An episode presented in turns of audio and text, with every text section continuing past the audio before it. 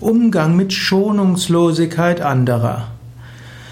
Angenommen, du hast das Gefühl, da ist jemand zu streng, seine Schonungslosigkeit gegenüber anderen ist etwas zu massiv. Dann kannst du überlegen, ist es deine Aufgabe einzugreifen.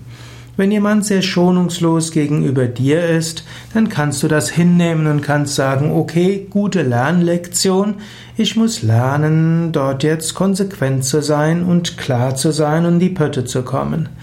Wenn jemand zu sehr schonungslos gegenüber jemandem ist, der leidet, kannst du überlegen, ob du vielleicht ein offenes Wort dort mit dem Menschen im Vier-Augen-Gespräch mal sprichst oder ob du auch, falls diese Schonungslosigkeit vor versammelter Mannschaft ist, ob du dort vielleicht eingreifen solltest.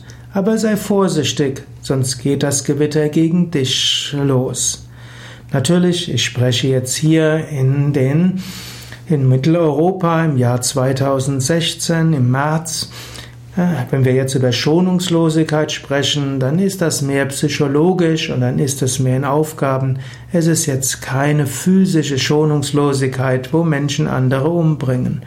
Das ist ein anderes Thema, was nicht Thema dieser Hörsendungsreihe ist.